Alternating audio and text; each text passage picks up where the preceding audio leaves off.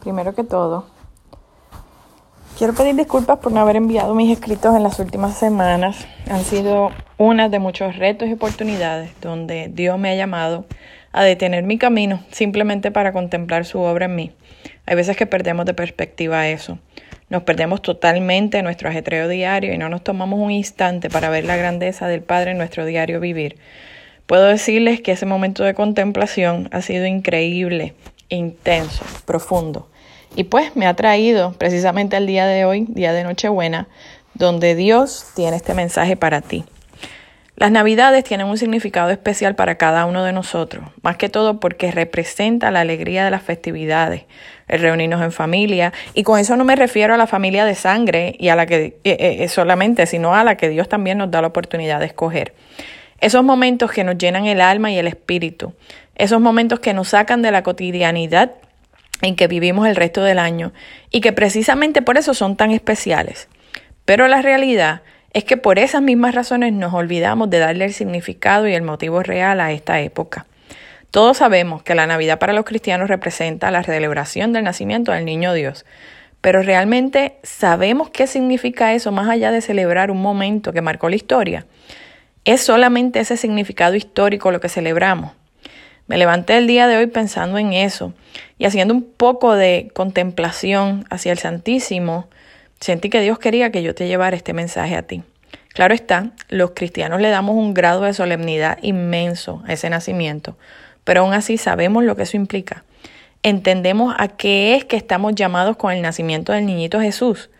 Tantas veces que hemos ido a misa o algún acto de congregación cristiana y escuchamos al predicador decirnos que tenemos que permitir que Dios, que el niño Dios renazca en nosotros, en nuestros corazones. ¿Sabemos lo que significa eso? Hay veces que realmente pienso que no. Me da con pensar que simplemente reconocemos el momento, adoramos el nacimiento del Rey de Reyes, más sin embargo, no pasa de ser un momento de respeto hacia esa figura. Quiero que sepas que hoy Dios nos dice que no es solo eso lo que Él quiere de nosotros. Dios siendo omnipotente, omnipresente y creador de todo lo que somos, vemos y tenemos, amó tanto al mundo que nos entregó a su Hijo para darnos vida eterna. Eso lo dice en Juan 3:16. Aún así, Dios siendo el Rey de Reyes, pudo haber traído al mundo a su Hijo en la majestuosidad de algún imperio de los que existían en aquella época, mas sin embargo, prefirió que su Hijo naciera en un pesebre. Y muchos sabemos que el pesebre es un símbolo de humildad, sencillez, pero como que no entramos en razón de que al fin y al cabo era un establo. Un sitio donde habían animales, probablemente malos olores, en un momento que con toda probabilidad hacía frío. Y fue en ese sitio el que Dios escogió para traer al mundo a su Hijo, en un sitio donde había una extrema humildad. Producto de su engendro en una mujer virgen. Y aquí hablaré de María no porque yo sea católica, sino porque ella es una imagen en esencia que de alguna manera proyecta también humildad y sencillez, la humildad y la sencillez que Dios buscaba. María, una joven de algunos 15 o 16 años, dice la historia, lo que para nosotros representaría en esa época una niña. Queda embarazada sin conocer hombre, en una época donde muy bien podía haber sido acribillada por eso, pues era más probable que la dieran por blasfema y prostituta que reconocieran que ella era la elegida del padre para tener a su hijo. Aún así, Vamos a esa representación. Dios la escogió por ser pura, por representar la pureza e inocencia donde se debía concebir a su Hijo que venía a salvar al mundo. Ustedes se imaginan cuán especial, cuántos atributos, cuán obediente y creyente era María para que Dios la escogiera a ella para cargar por nueve meses al Salvador. Las que somos madres sabemos lo que representa cargar un ser humano dentro de nuestro cuerpo. Cuando nos dan esa noticia de que estamos esperando, la verdad es que no existen palabras que realmente describan lo que se siente en ese momento, más allá de saber que todo eso es el producto del amor que existe entre esposo y esposa. Imagínese ella, una niña, ingenua, inocente, pero pura, aceptando la voluntad del Señor en su vida, sabiendo que tendría en sus extrañas entrañas al Hijo de Dios, que habría de venir al mundo a salvarnos de nuestros pecados, a entregarse en cuerpo y alma hasta sufrir su pasión, solo por amor a nosotros. Ella aceptó ese sacrificio tan sobrehumano por amor al Padre. Te invito a que pienses en esto como, como podrías ver un caso de la vida real, algo cercano a ti. Pues sabes qué? Esto es un caso de la vida real, cercano a ti, todos somos hijos del mismo Dios que nos entregó a su Hijo por amor. Solo vienen a mi mente tres palabras, humildad, sacrificio y entrega, una entrega total. Entonces vuelvo a pensar, ¿qué significa preparar mi corazón para la llegada del niño Jesús? ¿Cómo estoy lista para recibirle? Ah, pues siendo humilde con, sacrificio y amor listo. Toda una receta mágica con solo decirlo. O aceptarlo. Pues no, no es así. Y quizás me escuche con coraje al decir estas palabras, pero es que la realidad es que a veces somos personas tan arrogantes que ni tan siquiera vemos lo mal que hacemos al no aceptar que nuestro corazón no está listo. ¿Cuándo fue la última vez que tuviste alguna situación incómoda con alguien y te sentaste a pensar que eres tú la causa de esa situación, que eres tú quien provoca el conflicto? ¿Lo has pensado? Y sí, te hablo a ti. Es mucho más fácil pensar que las personas con las que tienes ese conflicto simplemente están mal, aludir a lo que no te gusta y manejarlo a tu manera, que simplemente sentarte y decir que yo hice mal. Asumimos que la otra persona piensa de esta o aquella manera con respecto a una situación y no nos damos cuenta de que quien está haciendo las asunciones somos nosotros mismos como reflejo de nuestras pajas mentales. No tenemos la humildad en el corazón para aceptar que nosotros obramos mal, que nosotros queremos anteponer lo que me gusta, lo que me hace sentir bien, lo que a mí me gusta hacer, lo que me hace sentir cómodo, sin aceptar que eso no es lo que hace sentir bien y cómodo al que tengo a mi lado, y lo que es peor, ni tan siquiera nos importa. Vemos al que obra diferente a nosotros y simplemente emitimos juicio entendiendo que está obrando mal.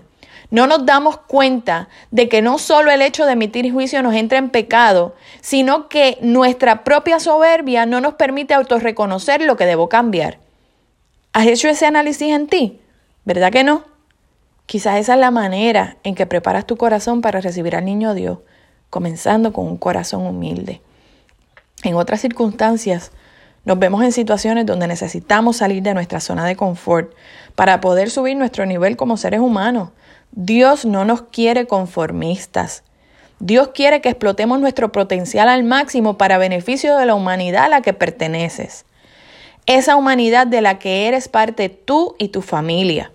En Hebreos 12.1 dice, por tanto, también nosotros, que estamos rodeados de una multitud tan grande de testigos, despojémonos del lastre que nos estorba, en especial del pecado que nos asedia, y corramos con perseverancia la carrera que tenemos por delante.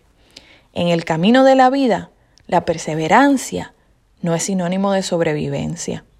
Muchas veces tenemos ante nosotros situaciones económicas, matrimoniales, y simplemente nos sentamos a ver los días, cómo pasan, confiados en la espera de que mañana será un día mejor. Sin embargo, no hacemos absolutamente nada para que el día sea mejor. La perseverancia envuelve muchos conceptos y uno de ellos tiene que ver con el sacrificio. Hay veces, en su mayoría diría yo, que necesitamos, tenemos que sacrificarnos para perseverar.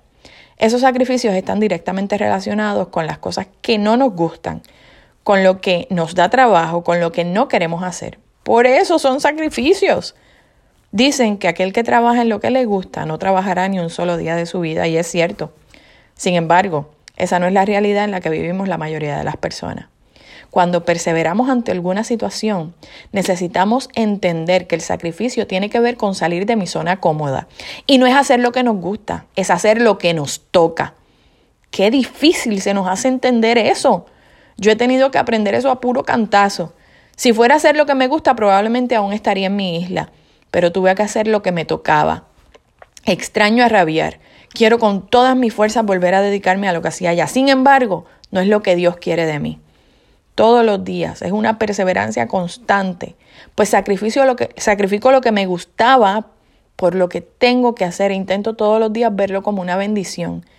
Qué bonito sería si todos hiciéramos lo que nos toca en vez de lo que nos gusta.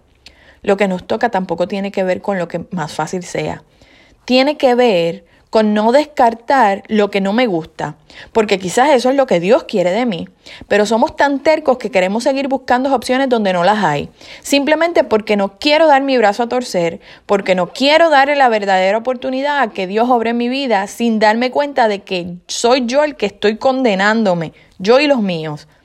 Qué bonito sería para los padres de familia proveer a su hogar haciendo lo que les toca.